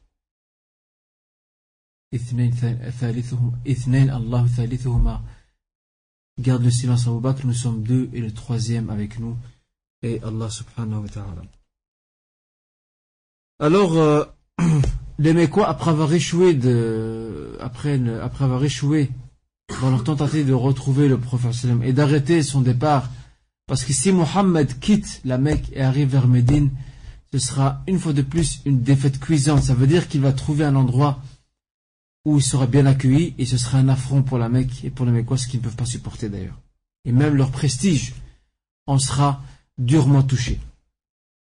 Alors, face à cette situation, euh, les grands chefs de Quraysh vont réserver une récompense de 100 chamels. Mi'atunaqa. 100 chamels à ceux ou celui qui réussit à capturer Mohammed et son compagnon vivants et les ramener à la Mecque. Celui qui arrive à les capturer vivants qui les ramène à la Mecque, il a droit à ses 100 chamels et bon, c'est un immense cadeau qui est fait. Alors lorsque cet homme, Abdullah ibn Arqat, arrive au bout de trois nuits et qu'ils partent avec lui, ils vont arriver auprès, en traversant le désert, auprès d'un homme qui s'appelle euh, Abu Ma'bad. Qui s'appelle Abu Ma'bad. C'est un bédouin. Il avait sa tente, quelques brebis, quelques, quelques donc, euh, moutons, etc. Et Mohammed qui avait très soif. Parce que c'est le désert. Il va demander à cet homme, Abu Ma'bad va lui dire As-tu de quoi nous donner à boire? Il dira malheureusement non, j'ai ici plusieurs chèvres, elles sont toutes porteuses, à savoir elles sont enceintes, donc elles n'ont pas de lait. Et c'est là que le prophète va demander l'une d'entre elles. Et il va invoquer Allah subhanahu wa ta'ala, et voici que celle-ci lui donnera, elles lui donneront beaucoup de lait. Subhanallah. Est-ce possible? Elle est porteuse. Donc elle est enceinte, elle n'a pas de lait. Et Abu Ma'bad va voir de ses propres yeux ce lait abondant qui va sortir lorsque le prophète va, va traire cette chèvre et va boire lui, Abu Bakr et aussi Abu Ma'bad, et c'est là qu'il dira Est-ce toi cet homme dont prétend les quoi? Est-ce toi cet homme dont, prétend les quoi que tu as changé de religion? Il dit C'est moi. Il dit Ashhadu an la ilaha illallah wa annaka Muhammadan wa Muhammad Rasulullah. Je témoigne qu'il n'y a de divinité que Dieu, je témoigne que Muhammad est son messager. Pourquoi a-t-il dit ça? Il a, dit ça quand il a vu le miracle de ses propres yeux. Il a compris que cet homme ne ment pas. Ce n'est pas un charlatan. Et à ce moment-là, il va dire, il va demander, me permets-tu, donc Abu Ma'bad va demander au prophète en disant, me c'est un me permets-tu de t'accompagner? Il dit non. Attends que je t'envoie un signal lorsqu'on aura la primauté, autrement dit, lorsqu'on aura le dessus, qu'on sera bien, qu'on se sera imposé, à ce moment-là, tu pourras te manifester et nous rejoindre. Donc le prophète, bien sûr, ici, a visé à à garantir la sécurité de ce bédouin afin qu'il ne subit pas de représailles de la part de sa tribu ou d'autres personnes. Parmi ceux qui étaient passionnés et qui voulaient absolument capturer le prophète sallam et son compagnon Abu Bakr, un certain Suraqa ibn Malik. Suraqa ibn Malik voulait absolument gagner et obtenir cette récompense de combien? Sans chamel. Il voulait l'obtenir absolument. Et alors qu'il était à la Mecque, parce que Suraq ibn Malik est quoi? Alors qu'il était à la Mecque, voilà que trois hommes sont de retour. Et ces trois hommes vont vouloir dire, veulent dire au chef quoi nous avons vu deux hommes dans le désert. Suraq il est malin. Alors il va leur dire, silence, silence radio, venez vers moi.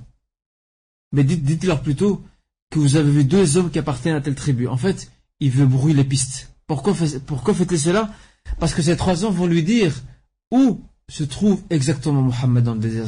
Abu Bakr, comme ça, il ira lui-même seul. Parce que s'il le dit aux autres, si ces trois hommes disent, voilà, on a vu Mohammed et Abu Bakr, ou deux hommes dans le désert, tel endroit, ils vont tous vouloir y aller.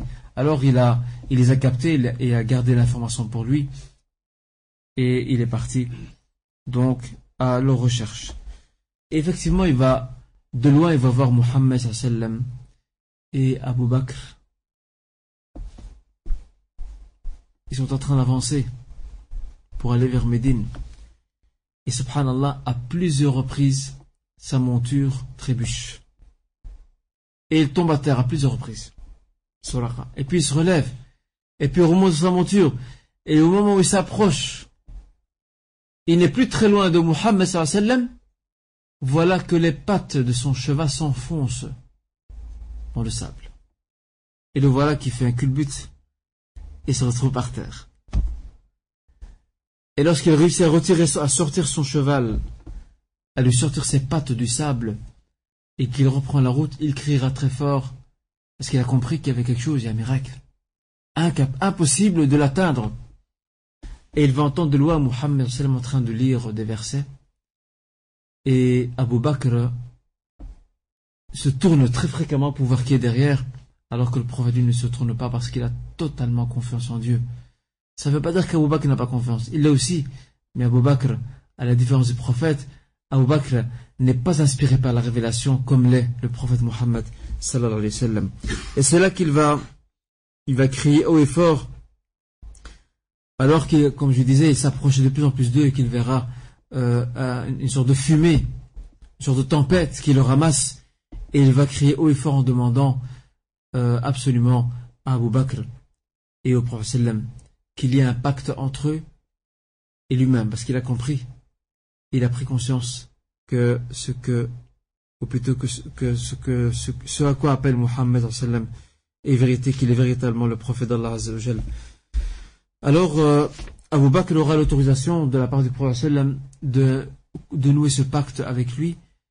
Il reviendra à la Mecque, il fera preuve de discrétion, et ce n'est qu'après la conquête de la Mecque, ou la libération de la Mecque, qu'il va raconter l'histoire de sa poursuite du prophète sallam et aussi du fait que c'était la cause de sa conversion donc euh, à l'islam.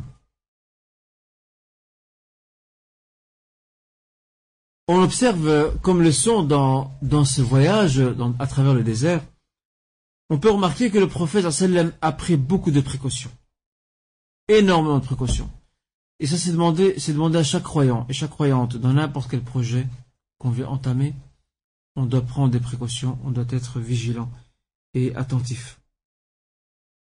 Euh, le prophète arrive à Quba. Maintenant, aujourd'hui, Quba fait partie de Médine. À l'époque, Quba était à l'extérieur de Médine. C'est important de savoir ça. Il va rester là-bas euh, 14 nuits. Le prophète va rester à Quba 14 nuits. Et c'est là qu'il va fonder la première mosquée de l'islam. Comment s'appelle cette mosquée? Non. Mosquée de Quba. Bien avant, après, lorsqu'il arrivera à Médine, il fondera la première mosquée bâtie, fondée, construite, c'est la mosquée de Quba. C'est la toute première. Et d'ailleurs, le prophète va prier dans cette mosquée et il attend des nouvelles quant euh, aux préparatifs. Sont-ils enfin prêts pour me recevoir? Les routes sont-elles sécurisées Regardez comment il prend le maximum de précautions. Alors qu'il sait que il sait que rien ne lui arrivera parce qu'il est protégé par Allah Malgré tout, il doit prendre des précautions. C'est un devoir pour lui de le faire afin de donner l'exemple euh, à ses compagnons. Et donc, 14 euh, nuits là-bas, à Rouba, et cette mosquée restera historique, car il va même dire plus tard que celui qui se rend à la mosquée de Quba et qui prie deux rak'at, ça équivaut à quoi? Ça équivaut à quoi? Si vous, vous allez maintenant à Médine et que vous vous rendez à la mosquée de Quba et que vous priez là, ça correspond à quoi? Hmm? Tout à fait. Qui dit Umrah? Qui dit Celui qui va là-bas, qui va prier deux rak'at à la mosquée de Quba, c'est comme si il a fait une Umrah en compagnie du prophète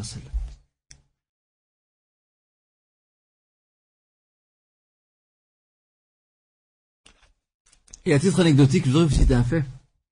Été interrogé à il y a quelques années, deux, trois ans de ça, euh, par, euh, par, par, une sœur, c'est l'épouse d'un frère, elle était en compagnie de son mari, elle me pose la question en me disant, euh, nous on n'a jamais fait le pèlerinage, mais on a fait la Umrah.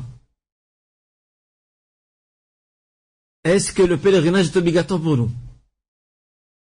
Bien sûr qu'il est obligatoire. Alors la sœur dit non, mon mari dit qu'il n'est pas obligatoire parce qu'on a déjà fait le Hajj.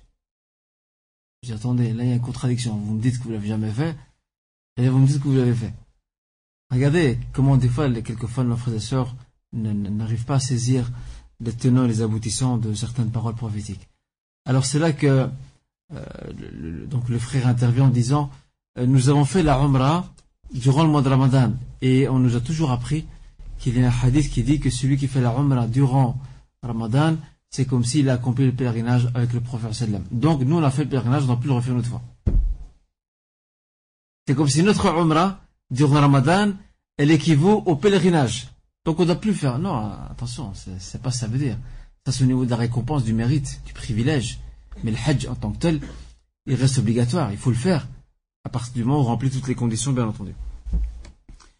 Alors, euh, après donc ces 14 nuits, euh, le prophète sallam arrive, prend le chemin et arrive à Médine.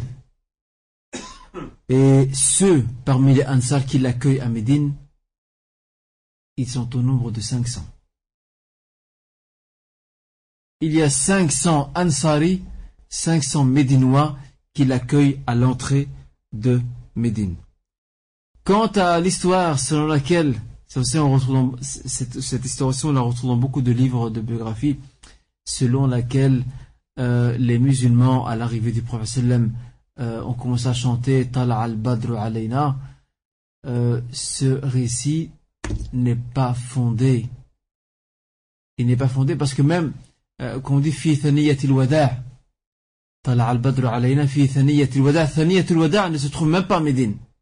Il se trouve de côté, du côté de la Syrie, comme si on prenait la route de la Mecque vers la Syrie. Donc comment les musulmans médinois peuvent-ils chanter une chanson, ou un chant, excusez-moi, un chant, et dire dans ce chant, voilà le voilà que se présente à nous la pleine lune, qui est Mohammed. Il nous vient donc de Thaniyatul Wada. Thaniyatul Wada, c'est de l'autre côté. Rien à voir. Elle n'est pas sur la route de la Mecque vers Médine. Elle est de l'autre côté. Donc c'est pas possible que les Médinois soient à ce point ignorants de la géographie, donc de la péninsule arabique. Donc ce récit ne s'inscrit pas du tout dans, dans ce fait, euh, donc de l'arrivée du prophète à Médine. À son arrivée, sallam, il va s'installer alors qu'il y a beaucoup de concurrence, chacun veut l'emmener chez lui à la maison, il va s'installer dans la demeure du compagnon Abu Ayyub al-Ansari. Comment s'appelle Abu Ayyub al-Ansari? C'est son surnom, ça. Qui sait me dire? Comment s'appelle-t-il? Il, s'appelle Khalid ibn Zayd. Khalid ibn Zayd. Le prophète alayhi wa sallam va s'installer dans la demeure d'Abu Ayyub al-Ansari. Abu Ayyub al-Ansari avait deux étages. Donc le rez-de-chaussée et le premier étage. Alors le prophète va s'installer au rez-de-chaussée. Et Abu Ayyub al-Ansari et sa famille s'installent au premier étage. Mais regardez, subhanallah, adab, regardez le comportement et l'éducation de ces, de ces musulmans. Abu Ayyub al-Ansari est gêné. Comment puis-je habiter au-dessus du prophète Comment me mettre au-dessus de lui? C'est pas digne de moi en tant que musulman. Il va descendre sur le prophète, il va lui dire, écoute, je préfère que toi tu sois en hauteur par rapport à moi. Parce que tu, tu, certes, tu es plus haut que moi dans ton savoir, dans ta noblesse. Et le prophète va refuser et va s'excuser en disant je préfère prendre l'étage d'en bas pour plusieurs raisons. Entre autres, quand il y aura les fidèles qui viendront, euh, sa famille aussi, lorsqu'elle entrera, entrera, sortira, et tous ceux qui voudraient le rencontrer, ils auront plus de facilité à venir donc chez lui euh, au, rez-de-chaussée. Et ce qui démontre, euh, prendre l'éducation de ces musulmans, leur savoir-vivre surtout, leur civisme, et qui nous manque aujourd'hui, c'est qu'Abu Ayyub al-Ansari, il avait une cruche d'eau qui s'est cassée. Et l'eau a commencé à se déverser. Il a eu peur que l'eau ne tombe vers le bas, dans l'appartement provisoire du prophète. Regardez l'adab. Et c'est là qu'il va tout faire pour essayer de, comment de sécher euh, cette eau, avec tout ce qu'il a sous la main, de le sécher pour empêcher qu'il ne fasse qu'une goutte d'eau ne puisse tomber en bas. Subhanallah. Alors qu'en est-il nous aujourd'hui par rapport à nos voisins? Wallahi, sans exagérer, beaucoup de gens de notre communauté, nous sommes les gens les plus bruyants, les moins respectueux des voisins. Il y a un fait anecdotique que je vous, relate et c'est très illustratif quant à, malheureusement, à notre manque d'éducation dans le rapport avec nos voisins. J'étais une année invité chez un frère, c'était le soir, chez, chez, un frère, et ce frère me racontait, Mskin, il me disait qu'il se place beaucoup énormément de ses voisins. Voisins, ce sont des musulmans. Ils abusent tout dessus. Lui, il est au rez-de-chaussée, eux sont au-dessus. Il me dit, subhanallah, toutes les nuits, c'est la même chose. L'époux et l'épouse travaillent, le couple en question travaille, tous les deux, et leur vie commence à partir de 11h, 11h30, minuit. C'est là que leur vie commence. C'est là qu'ils cuisinent, c'est là qu'ils aiment la télévision. La femme marche avec des talons, elle fait la vaisselle, elle fait l'aspirateur, elle fait tout à cette heure-là. Euh, ils, mettent une cassette de je sais quoi, du tapage nocturne. Et je me souviens, subhanallah, on, on avait même rigolé ce jour-là d'ailleurs, on entendait des grincements de pince. Et je me souviens, je regardais ma montre, il était minuit passé. Mais voilà, écoutez, écoutez. Des grincements de pince, comme si quelqu'un était en train de dévisser un boulon euh, ou une pièce. Et subhanallah, euh, dit écoute, va, va sonner et dis-leur qu'il faut qu'ils arrêtent. Alors il est parti sonner. Et ce qui m'a fait rire, j'en ai même eu un fou rire, je, n'oublierai jamais, c'est que euh, le, parlophone, qui répond, c'est l'épouse. Regardez ce qu'elle dit. Vous, quelqu'un qui sont sur vous, qui sont chez vous, à minuit, minuit et demi, votre voix, elle est... Elle est comment, votre voix? Elle est comment? Elle est basse, elle est méfiante, parce que vous vous dites, vous dites qui, vous, paniquez juste non? À minuit, minuit, qui va sonner à minuit, minuit et demi? Eh bien, on dirait qu'il attendait quelqu'un. Alors, il lui a dit, Shkon, c'est qui? Comme si c'était en pleine journée. Et je peux vous dire que j'ai attrapé c'est fou j'étais choqué. Alors il lui dit, écoutez, madame, euh, il y a trop de boucans, c'est quoi ces grincements? Ah Non, c'est mon fils qui joue avec des tournevis. Et ça, malheureusement, c'est répétitif. C'est répétitif. La preuve qu'on manque de civisme. L'islam nous enseigne le civisme, le comportement civique. Il nous l'enseigne. Et je vous passe euh, des claquements de portes, euh, les couples qui ne trouvent quand se disputer que le soir. Toute la journée, il y a repos. Il y a garde à vous, garde à vue. Ce n'est que le soir, à partir de 10 heures du soir, que tu entends les, verres se casser, l'époux qui crie, l'épouse qui crie, qui s'insulte. On va divorcer, on ira chez le juge, on fera ceci, on fera cela. Et les Mais le pire, c'est qu'ils ne savent même plus dormir. Euh, les courriers aussi, les lettres. Combien de gens se plaignent de voir leurs lettres ouvertes par les voisins? Eh, Le voisin, il ouvre la lettre, l'enveloppe. S'il a fait par erreur, par accident, il croit que c'est la sienne. On peut le comprendre. Mais des fois, c'est fait exprès, il ouvre. Ou alors, il y a des lettres qui n'arrivent jamais chez votre voisin. Pourquoi? Parce que malheureusement, vous, je dis pas vous, hein, mais vous l'avez prise.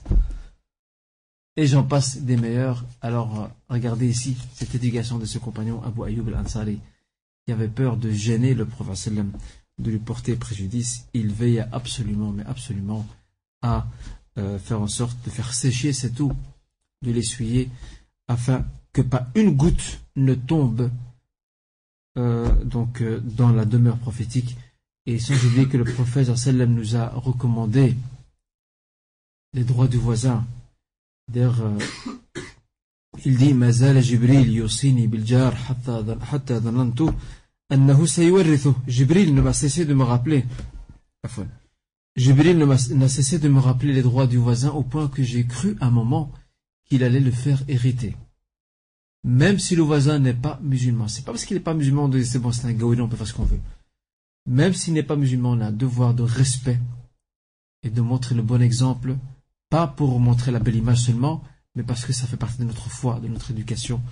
Et je m'invite à moi-même, mais aussi à tous mes frères et sœurs, à respecter cet enseignement qui est fondamental, qui est perdu de nos jours, euh, malheureusement. Nous allons arrêter ici, Inch'Allah, pour euh, euh, la semaine prochaine. terminer donc l'arrivée à, à Médine. Et la semaine suivante, parce que certains frères m'ont posé la question, la semaine suivante commence la révision. Je vous avais dit la fois passée que dès qu'on finit la période mécoise et dès qu'on arrive à Médine, on marque un temps d'arrêt pour faire une révision. Et je vous rassure que la révision se fera de façon très light, très cool, très soft. Je ne désignerai pas de personne pour, mettre personne mal à l'aise, parce que si je le fais, je sais que le cours prochain, il n'y aura plus personne. Je ne désignerai personne, mais je laisserai le champ ouvert J'essaierai, si mon temps me le permet, d'ici deux semaines, de préparer une série de questions à partir de tout le début du cours. Et je voudrais, si c'est possible, je m'adresse ici euh, à notre frère Mourad, qui est l'un des responsables de l'association, euh, de voir s'il y a moyen de réserver quelques petits présents, quelques petits cadeaux euh, pour les, frères et aussi les sœurs, s'ils sont là, qui voudraient répondre à ces questions aux questions qui seront donc qui s'inscriront dans cette révision de toute la période mécoise avant de passer à la période médinoise, Inch'Allah ta'ala. C'est ici que je m'arrête. Barakallahu fino fikum, mes très chers frères. Wallahu ta'ala a'lam wa ahkam. سبحانك اللهم بحمدك أشهد أن لا إله إلا أنت أستغفرك وأتوب إليك وأصلي وسلم على نبينا محمد وعلى آله وصحبه أجمعين وآخر دعوانا أن الحمد لله رب العالمين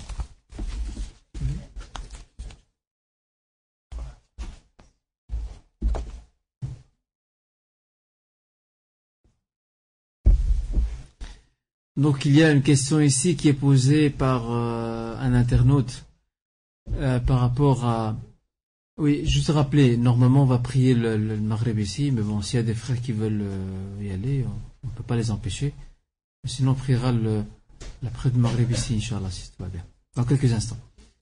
Donc une question est posée ici par donc euh, par un internaute qui, qui s'interroge en disant qu'il a commencé à lire dans la biographie, qu'il a constaté, remarqué qu'il y avait quand même pas mal euh, de, de, de hadiths, de traditions prophétiques qui n'étaient pas très fondues, très fiables. Euh, alors quel livre conseiller? Aussi le livre donc de, de Tariq Ramadan, donc, dont j'avais cité la fois passée à titre d'exemple parmi les livres écrits en français d'auteurs contemporains, connaît-il? Je commencerai par la première partie, je dirais que il est vrai que la plupart des livres de biographie, on retrouve dans ces livres, malgré leur qualité, malgré le fait que ce sont de très bons livres, on retrouve malgré tout quelques traces de, traditions qui ne sont pas très authentiques, pas très fiables en soi. Euh, il n'y a pas de livre top ou de livre modèle dans ce domaine-là. Il y en a en arabe, en français il n'y en a pas. En français les livres se complètent pratiquement tous, mais il faut rester bien sûr vigilant quand on le lit et toujours essayer de souligner dès qu'on voit qu'il y a un récit sur lequel on se pose des questions, le souligner, demander, poser des questions à des gens compétents et fiables qui pourront répondre euh, à vos questions.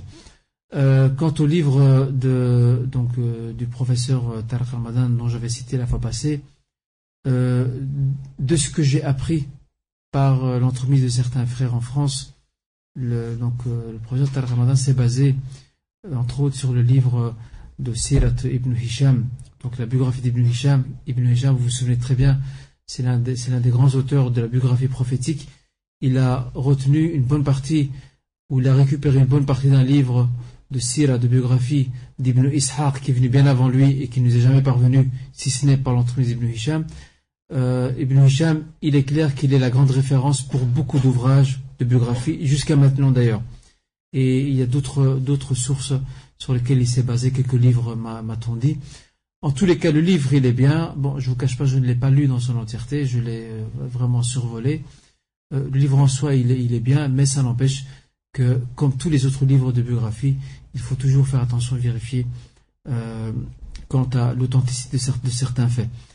En arabe, il y a des livres très bien faits. Entre autres, je cite à titre d'exemple la, biographie prophétique authentique, Sira al-Nabawi al-Sahiha, d'un docteur qui est spécialisé dans les sciences du hadith, qui s'appelle docteur, c'est il s'appelle docteur Akram Dia al-Umari. C'est un livre en deux volumes. Docteur Akram Dia al-Umari, c'est un Irakien euh, qui était professeur à l'université de Médine pendant, pendant des années.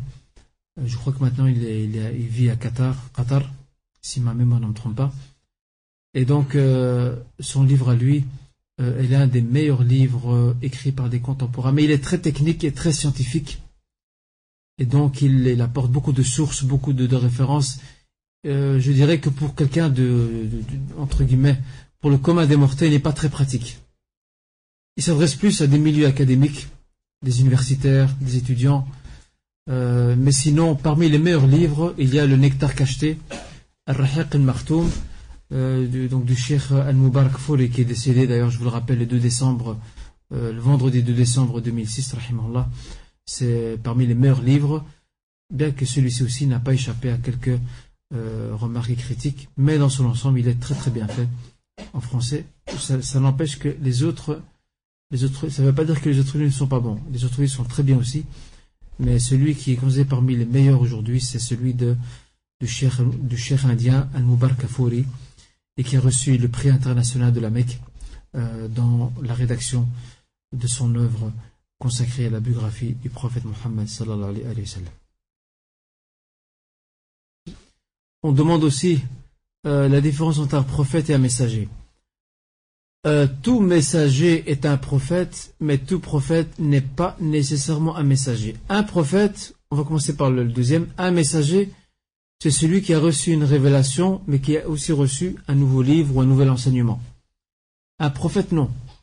Un prophète, il a reçu la révélation, mais n'a pas reçu un nouveau message. Il doit juste rappeler son peuple, le rappeler les enseignements de celui qui est venu avant lui, uniquement. C'est le point commun entre les deux, c'est que tous les deux, le prophète et le messager, tous les deux reçoivent la révélation. La différence, c'est qu'il en a un qui reçoit un nouveau message, une nouvelle législation, de nouveaux enseignements, c'est le messager. Quant au prophète, non. Le prophète, il ne fait que renouveler la voix de ses prédécesseurs. Donc, euh, il y a la question d'une sœur donc, qui, est, divorcée, qui a un enfant. Donc, si je comprends bien, elle se pose la question, est-ce qu'elle doit se remarier C'est ça? Donc, y a-t-il un mal au fait que, certaines sœurs divorcées ne veulent pas se remarier? euh, Avant tout, euh, euh, l'échec conjugal premier ne doit en aucun cas empêcher la sœur de se remarier, loin de là. Elle ne doit pas mettre pour autant tous les frères et tous les hommes dans le même panier et le même sac. Elle doit faire son deuil par rapport au passé, par rapport à la mauvaise expérience, se remettre en question elle, quant à ses manquements, quant à ses, erreurs, quant à ses insouciances, et c'est pas très conseillé d'un côté. Bien sûr, il n'y a pas d'interdiction formelle quant à la femme qui a un enfant de ne pas se remarier, mais c'est pas très conseillé non plus de rester comme ça, euh, sachant que euh, la, vie est faite d'événements, de réussites et d'échecs. Et tout ce qu'on peut recommander à la sœur, c'est de ne pas perdre espoir. Inch'Allah, Allah lui accordera euh, un époux qui soit pieux et vertueux et qui s'occupera bien d'elle et de son enfant. Inch'Allah. Il n'y a pas d'interdiction formelle mais ce n'est pas très bien vu malgré tout, c'est pas très conseillé de s'abstenir de se remarier. Euh, quand je dis, c'est pas le bon mot qu'il fallait utiliser, c'est pas très conseillé islamiquement. C'est pas très n'est pas très conseillé islamiquement à une sœur de ne pas se remarier, parce que la, vie, euh, la vie doit continuer, elle doit, inshallah, euh, refonder un foyer, reconstruire une nouvelle vie conjugale, parce que souvent, j'ai remarqué que ce discours tenu par certaines de nos sœurs est souvent un discours, euh, ou plutôt certaines de ces sœurs tiennent ce discours-là après un grand échec, une grande déception. Alors on se pose la question, tout à fait légitime d'ailleurs, de savoir est-ce qu'elles peuvent rester comme elles sont avec leur enfant, s'occuper de leur enfant jusqu'à la fin de leur jour. Euh, dans les textes, il n'y a rien qui interdit la chose. Absolument rien. Il n'y a pas de texte qui dit à la femme, où elle a divorcé, elle doit absolument se remarier. Mais dans, dans, comment dirais-je, dans le cours des choses, comme Allah l'a fait, Allah a créé, bien sûr, a, institué plutôt le mariage comme étant un moyen d'épanouissement pour l'homme, pour la femme, comme étant un moyen aussi d'avoir une descendance pieuse et vertueuse. Donc le, divorce en lui-même n'a jamais été un obstacle à ce qu'une femme puisse recommencer sa vie, Inch'Allah, quitte à laisser un peu de temps couler pour, euh, faire son deuil par rapport à son passé et, Inch'Allah, se restabiliser. Mais le meilleur, c'est bien sûr de se remarier, Inch'Allah, et sera récompensé par rapport à ça, Inch'Allah.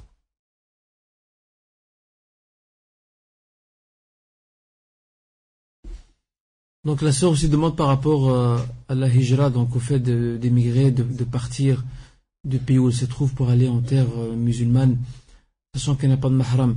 D'abord, il faut distinguer entre deux situations.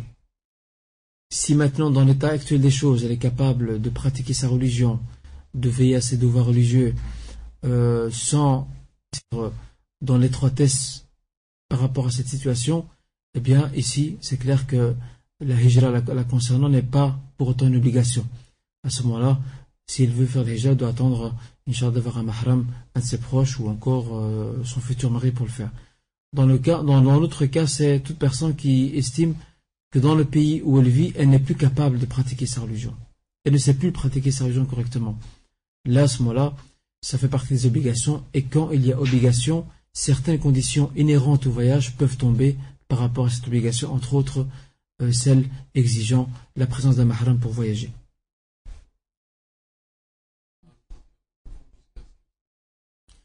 Euh, très bonne question de notre frère qui soulève le point assez d'ailleurs assez sensible par rapport à une femme divorcée qui a un enfant.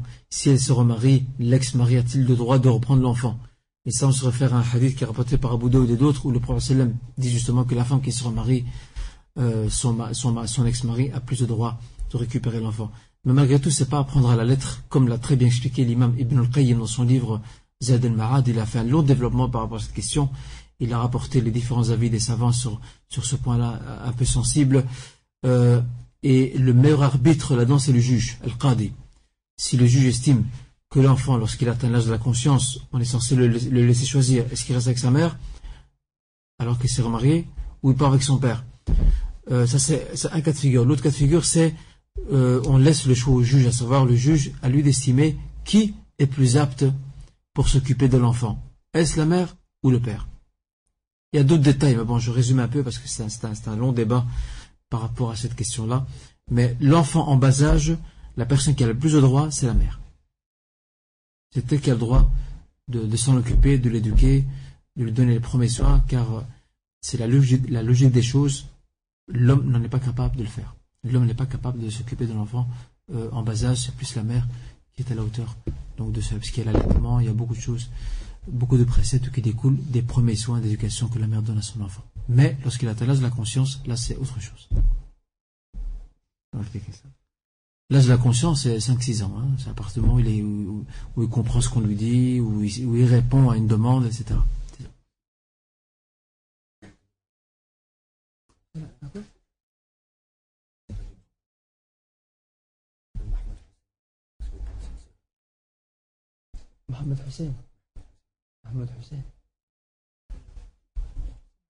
Hmm? Il y a un livre de biographie euh, d'un auteur égyptien, je ne sais pas s'il est encore vivant maintenant. Euh, c'était une grande personnalité euh, intellectuelle et politique d'Égypte qui a beaucoup erré avant de revenir, alhamdulillah, vers la droiture. Cet auteur, en tout cas s'il est décédé, là, s'il est encore vivant, là, que Dieu le garde, lui s'appelle, si ma mémoire ne me trompe pas, et lui il a écrit un livre sur le prophète, il s'appelle, il s'appelle Mohammed Hussein Haïkel. Donc je ne sais pas si, si la sœur parle du même, euh, du, même auteur, Mohammed Hussein Haïkel. Euh, c'est un auteur égyptien. Je n'ai jamais euh, lu son livre, ni vu d'ailleurs, je sais qu'il existe, que certains auteurs contemporains en parlent, mais sans plus. Allahu A'lam. On va terminer par une dernière question qui est venue sur le, sur le, sur le net. Et après, quand on va prier le, Maghreb, Inch'Allah, parce que l'Aïcha n'est pas loin. Donc, euh, le mont de Arafat, c'est le, le mont le plus important et c'est l'emplacement le plus important du pèlerinage. le prophète le dit, il dit El Arafat. Le pèlerinage, c'est Arafat. C'est le, le, pilier central du pèlerinage. Et c'est pas pour rien que cette station sublime et importante, c'est durant ceci qu'Allah Azzawajal pardonne les péchés de tous ses serviteurs qui viennent vers lui, repentants et euh, dans un état de soumission, d'humilité la plus totale envers le Créateur. Et nous, qui, euh, quand je dis nous, c'est-à-dire ceux et celles qui, qui, ne sont pas, qui ne sont pas au pèlerinage durant cette période-là, eh bien, nous avons comme compensation le fait de jeûner ce jour-là pour essayer de partager, dans la mesure du possible, la récompense qu'on doit à laquelle on droit les pèlerins, qui est l'absolution totale de leurs péchés. Nous, il nous est demandé de jeûner et nos péchés de l'année passée suivante nous sont pardonnés. C'est aussi quand même assez euh, grandiose comme récompense dans la parole de la Donc c'est un monde sacré. Euh, beaucoup de prophètes sont passés par là, comme le relatent plusieurs traditions prophétiques, où le prophète commence à décrire le pèlerinage de certains prophètes, et c'est ce qui fait de lui un lieu sacré et saint en islam. En tout cas, barakallahu mes très chers frères et sœurs, et nous allons maintenant, la prier l'après le Maghreb. La semaine prochaine, comme je l'ai dit, la semaine prochaine, nous, nous terminerons la petite partie liée à l'installation du prophète à sallam. Et la semaine suivante, il y aura une révision qui sera faite quant à toute la période mécoise jusqu'à l'émigration, avant de passer euh, à la vie à Médine. Et là, on fera un voyage dans le temps pour voir comment est organisée la vie en Médine, qu'est-ce qui se passait là-bas exactement. Tout ça, on découvrira, Inch'Allah, dans la semaine suivante. بحول قوتي وبارك الله فينا وفيكم جزاكم الله خيرا والسلام عليكم ورحمة الله وبركاته